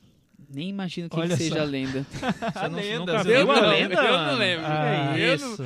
E, Passou no, e, no, e outro lado, no- na outra ponta aí do, do triângulo, tem o Cameron, que é o amigo super travado e complexado e tenso, certinho, É um- traumatizado é um baita pelo pai. né? Eu acho É- é maravilhoso. É, é quase, é quase freudiano o filme, né? Porque tem É. os, os- o Ego, que é a personagem da, da menina, tem o It, que é o, o personagem do Matthew Broderick, totalmente todo extinto, solto, e tem o Super Ego, que é o Cameron. O Cameron E- eu acho incrível. O são os melhores Alan amigos e lados totalmente opostos, né? É. Tudo bem que eles são, são todos personagens exagerados, como a parte comédia, da comédia é exagerada, mas tudo se O- encaixa o bem, Cameron né? Eu não acho exagerado. Eu acho que eu acho ele tão, tão bem pensado esse personagem, tão bem interpretado. é, O Alan Ruck que faz, ele. Eu acho eu super sensível ao personagem. Eu acho que ele consegue dar essa coisa, sabe? É um personagem que tem medo de tudo que tá acontecendo. Enfim, e ele vai se libertando aos poucos por causa do Ferris, e às vezes não, às vezes, enfim. É ótimo. Acho demais. Uma curiosidade, eu não lembro a idade de todos quando fez, fizeram o filme, mas eram todos mais velhos do que eles Eram. Acho, acho que o interpretam. Matthew Broderick devia ter uns 24, 25. Acho que aí. era 23, mas não tenho 23. certeza. Agora, o que eu tenho certeza é que o Cameron tinha 29 anos. Olha. Dá pra acreditar? Aquela cara Dá. de 16, 17? Tá, Michel, eu ah, vi... dá, eu- dá. dá. Eu, quando eu era adolescente, eu via Dawson's Creek, então dá pra acreditar. eu não vi, então Todo mundo não vou poder mais velho. fazer isso. É, Olha, o Matthew Broderick nasceu em 62, então em 85, 86 ele tinha 24 anos. E quando foi filmado, então, ele tinha 23. 3, 23. 85. É, então, não sei se isso acontece com vocês, mas quando eu revejo um filme que marcou a minha infância ou pré-adolescência, eu revejo. Eu fico com muito medo de, de me decepcionar Completamente, eu também. como eu ele, também. porque. Você dá play morrendo de medo. É, eu até evito, assim. Quando vocês pediram pra eu rever, eu falei, ai meu Deus, lá Eu vai vi- mais um. Eu vi a tua cara, você falou. "Hum, Por exemplo, o- tem filmes que eu não revejo nem, nem que me prendam na, na cadeira, eu vou fechar os olhos, que é o Uma Cilada para Roger Rabbit, que marcou minha infância mesmo. pode ver, eu revi Pode esses ver, dias, é é, super legal. Não, eu tenho Não medo. é, você não vai achar uma obra-prima, É, você vai achar muito Pois bom é, porque quando eu era, ainda. uma- que era criança, aquilo era o auge da revolução Mas do era, cinema. mas É, era. enfim. É, Personagem falando com desenho animado, É, era super. e outros filmes como Querido Encolher as Crianças, enfim, vários outros. que É, eu esse eu não já tenho revejo. bem medo de assistir. É, sim. Mas ah, eu, foi uma revelação ter revisto o Curtindo a Vida Doidado, porque eu até gosto mais hoje do que eu gostava antes. Porque antes o que eu tinha levado do filme era muita essa sensação até mais, mais in- ingênua, mais inocente mesmo, A da, da liberdade, né? do entusiasmo do filme, ser um filme divertido e legal. Quase sabe? tão bom quanto o programa do Bozo, né? É, isso, era um programa do Bozo em longa-metragem.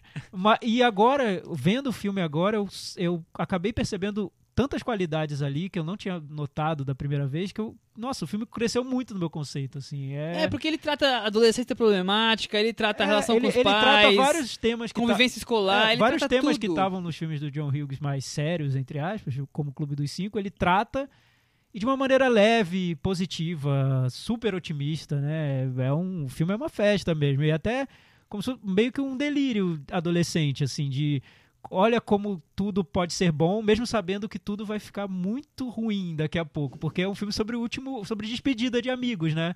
É, o, ano escolar acabando, você não sabe se eles vão se encontrar no ano seguinte. O personagem Matthew Broderick tá começando um relacionamento com uma garota, mas ele não sabe muito bem se eles vão ficar juntos, porque depois desse ano tudo vai mudar. Cada um vai pra uma É, cidade, então né? Aquela coisa é aquela sensação de que tudo vai mudar, vamos aproveitar agora o momento, festejar, mas mesmo assim tem, tem um subtexto ali meio melancólico, mas que o filme nunca deixa a- aparecer demais. Ele, tá, ele, ele é sempre positivo, ele sempre mantém esse tom de comédia, tom bem humorado. Tipo, viver hoje é, E isso eu acho, amanhã. hoje eu vejo isso como algo muito interessante, assim, no, no cinema americano. Que o cinema americano, principalmente sobre a adolescência, sempre tende a puxar pela melancolia, né? Sempre é o diretor mais velho falando, olha minha juventude, como foi. É. Até diretores como Richard Linklater, que filmam muito bem a adolescência, tem esse olhar um pouco melancólico de adolescência. Esse filme Uhum. não, ele é tão no momento que eu acho tem um Ele- frescor ali. Ele pega o espírito adolescente. Ele não Sim. trata só da adolescência, ele pega o espírito. Como a gente é quando é adolescente, como a gente quer ser, a coisa animada, empolgada, de viver É, as eu coisas. acho que ele captura bem isso. É, é engraçado você ter falado esse, né, esse negócio de, da sua revisão, de como o filme cresceu, de, do medo que você tinha, porque eu, eu, eu revi é, o filme em 2009, depois de muito tempo, como você reviu hoje, eu revi em 2009. E eu escrevi no blog né, é, sobre esse filme. E aí eu fui dar uma lida de novo no texto, né, antes de rever. E aí, o que, é que, o que é que tinha lá? Assim, fiquei até com medo de ver, porque Que coincidência. um filme que, que tenho cada vez mais, me decepcionado com filmes que eu tô revendo e tal. E esse filme realmente não, dei cinco estrelas pra ele. Olha. Tipo assim, porque é um filme que eu acho que ele, que ele retrata aquele momento é, e, aí- e retrata de uma maneira original, assim, sem ficar preso a, a- ao que você falou, da- ou da melancolia, ou dessa coisa de mais sexualizada que tinha muito também nos anos 80. Sim, sim. Então, ele é um filme que ele é, é, um, um- é um entretenimento de verdade, só que ele tem uma- um subtexto ali em todo, em todo momento. É um filme que oferece muito mais do que. Você pode ver de várias formas o filme. Nada é gratuito. Mesmo Eu o acho. humor mais físico que tem o filme, ele não é gratuito. Ele tem alguma coisa que vai depois, em algum momento, se encaixar pra ter um contexto. Aliás, esse é outro ponto que também me impressionou muito nessa revisão, que é como o filme é, é compacto e não tem nenhuma gordurinha ali, né? Não, Você ele- nota ele- que é e- e- ágil, a e- edição e, é ágil. E aí, aí a gente tem que lembrar da, como bem disse o nosso amigo Guga, é, a edição do Paul Hirsch, que é maravilhosa mesmo, né? É impressionante o trabalho de edição do Faz filme. encaixar É. tudo aquilo, É, né? Eu não sei se é porque hoje em dia os filmes de, de entretenimento, blockbusters, eles são tão frouxos, assim, tão cheio de gordura, tão cheio de personagem, de história pra contar e tanto. Esse filme tem me impressionado pela forma como ele é compacto e, e conciso e que tá tudo lá no- nos lugares certinhos e sem nada sobrando. Isso eu, eu- me impressiona. Não sei se é porque hoje tá diferente, não sei, mas eu Ô- achei muito, muito bom. Ô, Michel, será que a Cris gosta desse filme? Vamos, vamos, vamos pedir pro Fala Cris comentar alguma coisa. Fala mais alto, Cris, que a gente quer ouvir você. Oi, então, eu fiz uma pesquisa rápida aqui pra descobrir por que, que tem essa confusão das datas. E aí eu entendi. De fato, o filme foi lançado no dia 11 e é o aniversário do lançamento, mas os fãs lá atrás quiseram saber, assim, afinal de contas, quando foi esse day off? E aí, o que, que eles fizeram? Eles descobriram que o jogo de beisebol, que, se, que é retratado no filme, aconteceu no dia 5 de junho. E a parade é no dia 21 de setembro. Então eles consideram. Mas, ele, mas o que ficou mesmo foi o dia 5. Então eles consideram que o, o dia, né? Sim, porque no é o dia dia 11 de junho o time, o Chicago Cubs, tá jogando em Montreal, então era impossível de ser no dia 11 de junho. Ah, tá. Entendi. Entendi. É, porque Então, são duas coisas diferentes. tem Uma coisa, é, teorias. uma coisa é a data do lançamento do filme, que é o que a gente tá comemorando 30 agora, e anos. outra é a data que os fãs criaram pra representar esse dia em O- que o o, dia Ferris do Bueller Ferris Que é o teria, dia matado o Ah, tá, é meio beleza. que parecido com o May the 4th dos fãs do Star Ah, Wars, sim, que é só por exato. causa da frase May the Force be with you. Ele tem, um- tem uma coisa a ver aí. É, é por isso que eu Não, eu, eu, eu não vou lembrar agora um- o site, mas eu encontrei um site em que o cara ele calcula inclusive os, os tempos pra ver se era possível. O jogo começou tal hora, então eles foram almoçar tal hora. E aí, como o jogo começou tal hora, acabou tal hora, é, ele tem que tanto tempo de gastar no museu, E gastar aí, no não sei o que quê. Pra é chegar em casa tal hora. tempo. Chegou nesse naipe. Você vê como, como tem fãs esse filme. Pois é. Psicóticos. E aí eu, eu quis- queria relembrar aqui, eu acho que o Chico pode me ajudar. Como, por onde anda? Onde estão essas pessoas nesse dia maravilhoso do Ferris Bueller? Então, começando pelo, pelo próprio Ferris, hoje ele tá com 54 anos, né? Olha. E, e, de fato, assim, olhando a filmografia dele, o grande filme ainda é o, o Curtindo a Vida Doidado, né? Totalmente, Ele fez Eleição, Pentelho, Godzilla. É, ele ficou uma temporada aí fazendo uma, um musical, os produtores, né? Que virou filme. Isso, é verdade. E, mas assim, acho que nada que se compara, né? Não, não tem nem comparação. E outra coisa que acho que chama atenção, que é meio curioso, que não sei se todo mundo sabe, é que ele é casado com um dos maiores ícones da moda da norte-americana, a atriz Sarah Jessica Parker, e é um dos casamentos mais estáveis de Hollywood, desde 1997 juntos, três filhos. E outra coisa curiosa é que n- dos bastidores desse filme é que os pais do Ferris Bueller também casaram depois do filme. Ah, é? Os pais dele. Olha isso! E aí outra, e aí uma coisa ah, mais curiosa Que ainda também, interessante isso. o- ele, ele teve um namoro com a irmã dele, né? Com a Jennifer Grey. Que é Ah, a ele namorou? Jean. E uma história que eu achei que eu não sabia também, fui pesquisando, é que eles estavam namorando e aí eles foram viajar pra Irlanda e eles sofreram um acidente super grave, a- um acidente de carro. A mãe e a menina que estavam no outro carro morreram. A Jennifer Grey ficou assim super traumatizada e ela estava às vésperas de lan- lançar o Dirty Dancing, que ia se tornar o grande filme dela. E algumas Dirty pessoas... Dance que é o que mesmo? Ritmo o... quente. Não, Ah, não, tá. não, não, não. Dirty Dance é o cidadão Kane dos filmes de, de dança. De dança, de dança. Quem Dos filmes de dança. Thiago Faria. É uma, é uma enciclopédia. E, e tem gente na imprensa americana que diz que ela nunca mais, assim, nunca mais quis nada com a fama por causa disso, que foi uma experiência muito traumática para ela. E, bom, enfim, aí relembrando outros atores que estão que estão nesse filme. A Mia, Mia Sarah, que é a Sloane, eu também não encontrei mais nada que ela tenha feito. Acho que apareceu ali Time Cop com o Van Damme. Nossa! Ah, Time Cop. Meu Deus, eu lembro de Time Cop. Santa memória. Grande filme, Time Grande Cop, filme, hein? grande filme. E aí o Cameron, eu achei uma coisa interessante. O Alan Huck, ele é casado com a Myrelle Enos, a Linden do The Killing. E que agora tá estrelando uma série da, do Shonda Land, da Shonda Rhimes, que chama The Cat. E o Cameron, o Alan Huck, faz uma participação especial nessa série. E por fim, inesquecível e igualzinho, Charlie Sheen, né? Não mudou nada, tá sim, igual. foi, foi o único que se, se deu bem depois do filme, então. Talvez. É, Se deu mais bem, ou menos, mais ou né? menos. Os últimos fatos não são Ah, tão bons assim. É, Mas É, tempo, eu li uma né? coisa bem curiosa do Charlie Sheen nesse filme. É, ele sabendo o personagem que ele ia interpretar, antes da gravação, ele ficou 48 horas sem dormir. Pra ficar com aquela aparência aquela que tá aqui do filme. Ai, tá sensacional a aparência, né? É bem a cara dele, esse tipo de coisa. Não, e a né? cena dele encontrando remédio. A única cena, na verdade, né? Encontrando a Jennifer Grey na delegacia. É muito tal, legal É sensacional. aquilo. É. É, de- é, é O muita, diálogo, é é muito demais. Aliás, o que, Ah, o que eu, também ria. percebi dessa, dessa- nessa revisão, a construção de cenas pontuais do filme, além da, do- da parada lá, do, do desfile, que é uma cena Uhum. maravilhosa. Eu acho que tá entre as melhores cenas do- de anos- dos anos 80 que, Uhum. que eu vi. É épico aquilo. É, a cena deles no museu, no Instituto de Arte de Chicago, eu acho uma obra-prima. Assim, eu acho muito boa. Depois eu li mais sobre a cena. O John Hughes queria, porque queria fazer uma cena lá no Instituto de Arte de Chicago, porque ele frequentava muito quando era adolescente. Não cabia no filme. Eles tentaram várias vezes fazer, estava deslocado. Ele tentou, quando ele encontrou a música, ele falou: agora conseguimos a cena. E, e ele, e ele falou: e aí eu vou fazer o seguinte: eu vou colo- vai ser o, o filme americano com o maior número de obras de arte da história. e realmente, ele faz vários planos com obras de arte do museu.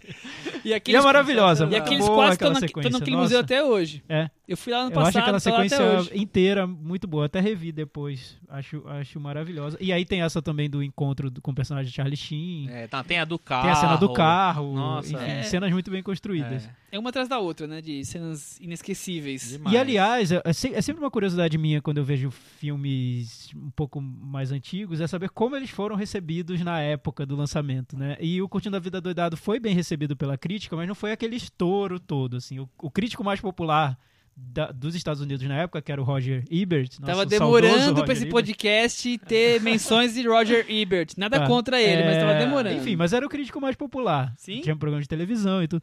Ele gostou do filme, mas achou um filme. Ele disse que é um bom filme, divertido, inocente, um retrato inocente da adolescência e tudo, e ficou nisso. Ele não achou um filme maravilhoso. E a gente sabe que o Roger Ebert, pra se empolgar com o filme, não, é precisava tão difícil. muito, é. É verdade. É, só que o que eu achei mais interessante é que o, crítico David Denby, do New York Magazine, que era um dos críticos mais importantes da época, ele fez uma lista, do, um texto sobre os melhores filmes de, de 86. Eu li esse texto. Ele fala que foi um ano que não teve grandes filmes, mas ele notou, ele elogiou muito o Platoon do Oliver Stone, que ele falou que é o filme, melhor filme do Oliver Stone, na opinião dele. Conta Comigo, ele gostou muito do Conta Comigo, que foi lançado naquela época. Hannah e suas irmãs, do, do, do Woody Allen, mas ele falou, mas dois filmes foram os piores do ano. Stallone Cobra Nossa! e Curtindo a Vida Doidado. Nossa! Porque ele disse que era um filme que representa todo esse consumismo vazio da era Reagan, que era a era em que os Estados Unidos estavam vivendo. Então eu achei curioso, que eu falei, imagina, hoje em dia a gente não associa o filme, eu pelo menos não associo o filme à era Reagan. É, eu não- nem me dei conta. Mas imagina, era o no calor do época. momento ali, algumas pessoas associaram o filme, esse, esse, esse, esse espírito de vamos viver a vida hoje, vamos curtir, vamos nos divertir, vamos sair com um carrão e tudo. Associaram esse clima meio yuppie da era Reagan. É, talvez na época pudesse trazer esse tipo de si- sinônimo, significado que hoje completamente diferente. Agora, é totalmente diferente. Agora parece que amadureceu diz, com o tempo. Onde, onde esse David tá hoje e onde o Ferris Bueller tá hoje. né? Pois é, Chico, pra você ver. E onde Stallone cobra está? Exatamente. Lembrando que o, o filme número um das bilheterias naquele ano foi Top Gun Asas Indomáveis. Ah, Top Gun. Nossa, Grande como esquecer filme, de hein? Top Gun. Faremos um especial Top Gun. É, acho que pode Você tá prometendo aí sem, sem a nossa aprovação. Eu, eu topo. Quando ele completar 150 anos. Não vai ter continuação? Não, Não sei se vai ter continuação. Eu acho que vai ter, acho que tem uns uns uns, nós vamos ter que trazer ele pra cá Ah, ainda. não, mas continuação tem, é uma lenda esse negócio de continuação, né? Ia ter continuação dos Goonies, ia ter continuação do Clube dos Cinco, ia ter Tomara continuação que de não, todos né? os filmes, né? Tomara todos os filmes É, marcantes, assim. Eles cogitaram de fazer continuação de Curtindo a Vida Doidada, tinha até um título, mas ficou acho que na conversa de bar só, não... não- É. Chico, só uma curiosidade. Você falou sobre essa sua pesquisa da sessão da tarde e que o Curtindo a Vida Doidada era um dos filmes mais reprisados. Tem algum que era o- mais reprisado, que virou o fenômeno de reprise? A Lagoa Azul? Então, A mas Lagoa aí- Azul eu lembro de ter visto várias vezes na sessão da tarde. Não, mas você sabe que a gente cria umas, umas, umas memórias falsas, porque a Lagoa Azul começou a passar, é verdade, no, no Nossa, SBT. me sentindo Matrix. Não, eu sério, SBT, uma a- memória. A Lagoa Azul, durante muito Tomou tempo... azul, Thiago. Não, sério, é sério. A gente, é, é, nessa, nessa pesquisa que eu comecei a fazer, comecei a tirar várias lendas. A Lagoa Azul era um filme passado no SBT. Aí depois de determinado tempo, acho que lá pros anos 90, é que ele começou a passar na Sessão da Tarde. Olha que a Globo só. comprou os, os direitos. Acabou do SBT, a Globo comprou. O Então passava a no cinema em Doidado, É. Passava no cinema em casa. Por isso, que- nós, por isso que é pra mim a era Fred Krueger. né? Eu via Fred Krueger no cinema em casa. E a ambulância, né? Ambulância, claro. É, enfim, e é o. Mas assim, eu comecei a pesquisar desde os anos 70, então tem muito filme dos anos 70 que tá. que era reprisado muitas vezes porque o acervo era menor da Globo, né, de filmes. É, agora, dos anos 80, eu acho que Curtindo a Doidado. 80 não, que na verdade a primeira vez que ele passou na sessão da tarde foi em 1990. É, eu ia falar que devia ser já Ah, tá. 90, É, né? porque 86... mas tipo, em no- entre 90 e 95 ele passou tipo umas 8 vezes. Nossa senhora, É. que tempo bom, viu? 94, 95. Agora fica esses programinha de tarde aí. Não, mas assim. Reprise e curtindo a vida doidada. Mas é, Mil sério. E, e- e- e quando o que acontece quando reprisa? Vira tópico no Twitter, É, trend claro. topic, vira As pessoas faltam no as pessoas trabalho. faltam no trabalho. O Thiago mesmo não falta sempre. Eu falto. Eu não posso faltar, eu não consigo. Eu te- até tento, mas algo me leva. É mais pro forte trabalho. que você, né? Eu lembro do Bozo, vem aquela coisa. É, aquela coisa. Né, mais aquela triste. falsa, falsa lembrança. Bom, fizemos nossa homenagem aí de 30 anos. Não tem metavaranda pro Curtindo a Vida Doidada? A gente fica na varanda, É filme, sai da filme varanda. clássico assim, não precisa de metavaranda Ah, é, eu não sei. Eu, eu não sei se tem, mas não, eu dou não tem 10. meta- metavaranda, então. Não tem metavaranda. É Orconcur. É o concurso. É É... concurso. Boa, A boa. nota vai ser alta com certeza, pode ficar tranquilo, viu? Sim. Então, é, tem alguma recomendação dessa semana? Alguém vai deixar alguma coisa aí para nossos Tem, ouvintes? Michel. Tem uma amostra de filmes estrelados pela Sônia Braga. na Sônia. Braga! Pois é, tem. tem é, vai até acho que domingo.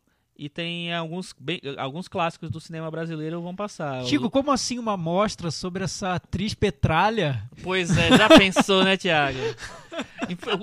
O problema é que essa atriz Petralha tá em vários clássicos de cinema brasileiro, como O Bandido da Luz Vermelha, Dona Flor e seus dois maridos, O Beijo da Mulher-Aranha, todos vou eles vão Eu passar vou lá. tentar rever o Bandido Luz Vermelha na Cinemateca. É, eu, É. eu revi na Cinemateca há um tempo atrás, uma outra mostra. Gente, eu tô uma coisa. brincando, né? Incrível filme. Eu também adoro a Sônia Braga e tô aguardando ansiosamente o lançamento de Aquários.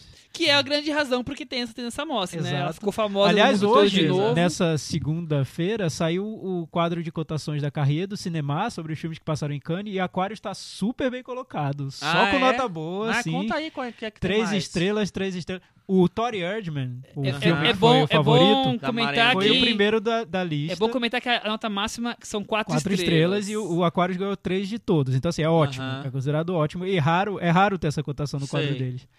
É, o Tori Erdman, que foi o primeiro lugar da lista, ganhou quatro estrelas de todos. É um caso raríssimo. Eu nunca vi no quadro de cotações Nossa, da carreira. hein? Nunca vi. É o primeiro, primeiro Já, caso. já foi um caso raro no quadro de cotações lá Da do, Screen. da Screen Day, E, né? o, e o L do, do Paul Verhoeven também está em, segundo, tá em segundo lugar com várias quatro estrelas e só um ou duas, três estrelas. Então também está muito bem cotado. São os dois filmes aí que estão saindo na frente, na, na opinião dos críticos, né? Vamos ver. Mas Aquarius está em bem. quarto, terceiro, quarto ou quinto lugar. Tá muito bem colocado na lista. Se tem uma ideia, o filme dos Irmãos Dardenne tá cheio de bomba, bola preta. enfim. É, mas aí já tem as Nossa. implicâncias do, É. do Caia É, do cinema sim, já. no- Mas tá muito bem Mas o filme cotado. não, não emplacou desde Não, é, sempre, não, né, não, na verdade. Não fez grande sucesso no Cannes. É. Mais alguma recomendação ou, ou só a, a tábua da, da Caia do cinema? Isso, é entre lá na fanpage da Carreira do Cinema no Facebook, eles colocaram o quadro de cotações inteirinho de Cannes lá. É só, tá liberado pra todo mundo ver. Ouça os nossos episódios e veja as cotações. Exatamente. É, eu vou fazer a minha recomendação. É, essa semana morreu aí o Muhammad Ali, um grande lutador de boxe, talvez o maior de todos os tempos. E tem um filme não, muito o maior bom. é o Rock, o lutador. É, é, da E, vida Creed- real. e logo depois o Creed. E tem um filme muito bom que é o Ali do Michael Mann. Quem quiser relembrar aí o, o personagem, é um filme que vale a pena dar uma olhada. Legal. Eu não vi, mas tem um documentário que, que é muito elogiado, que é Quando Éramos Reis, também sobre Ah, o sim, Muhammad maravilhoso. Ali. né? Esse eu vi e acho muito bom. Então, recomenda, Thiago? Recomendo. Então recomenda ele, porque eu não vi, não posso recomendar, mas verei. Gente, sigam Chico e o Michel. O Chico tem o site que já é um clássico, filmesdochico.com. É mais .br. clássico do que Mas, Curtindo a é, Doidado na, na, na, todo na mundo já tarde. sabe. Falou Chico, já pensa filmes do Chico. É automático. É, temos o Toca do Cinéfilo do Michel Simões. E é isso. No E- Twitter eu tô como Super 8. O Thiago tá lá sempre. metralhando, curtindo o Twitter adoidado. E nossa É. fanpage no Facebook é facebook.com barra cinema na varanda. E o site cinemanavaranda.wordpress.com. Eu recomendo que vocês acompanhem ou o Twitter ou a nossa fanpage, porque nós estamos colocando chamadinhas, algumas coisas que estejam ligadas com o assunto da semana ao longo e da deixem semana. comentários lá no nosso site, no nosso blog, pra gente trazer no, no cantinho do ouvinte da semana Deixa que a vem. gente feliz. E até semana que vem. Tchau. Tchau. It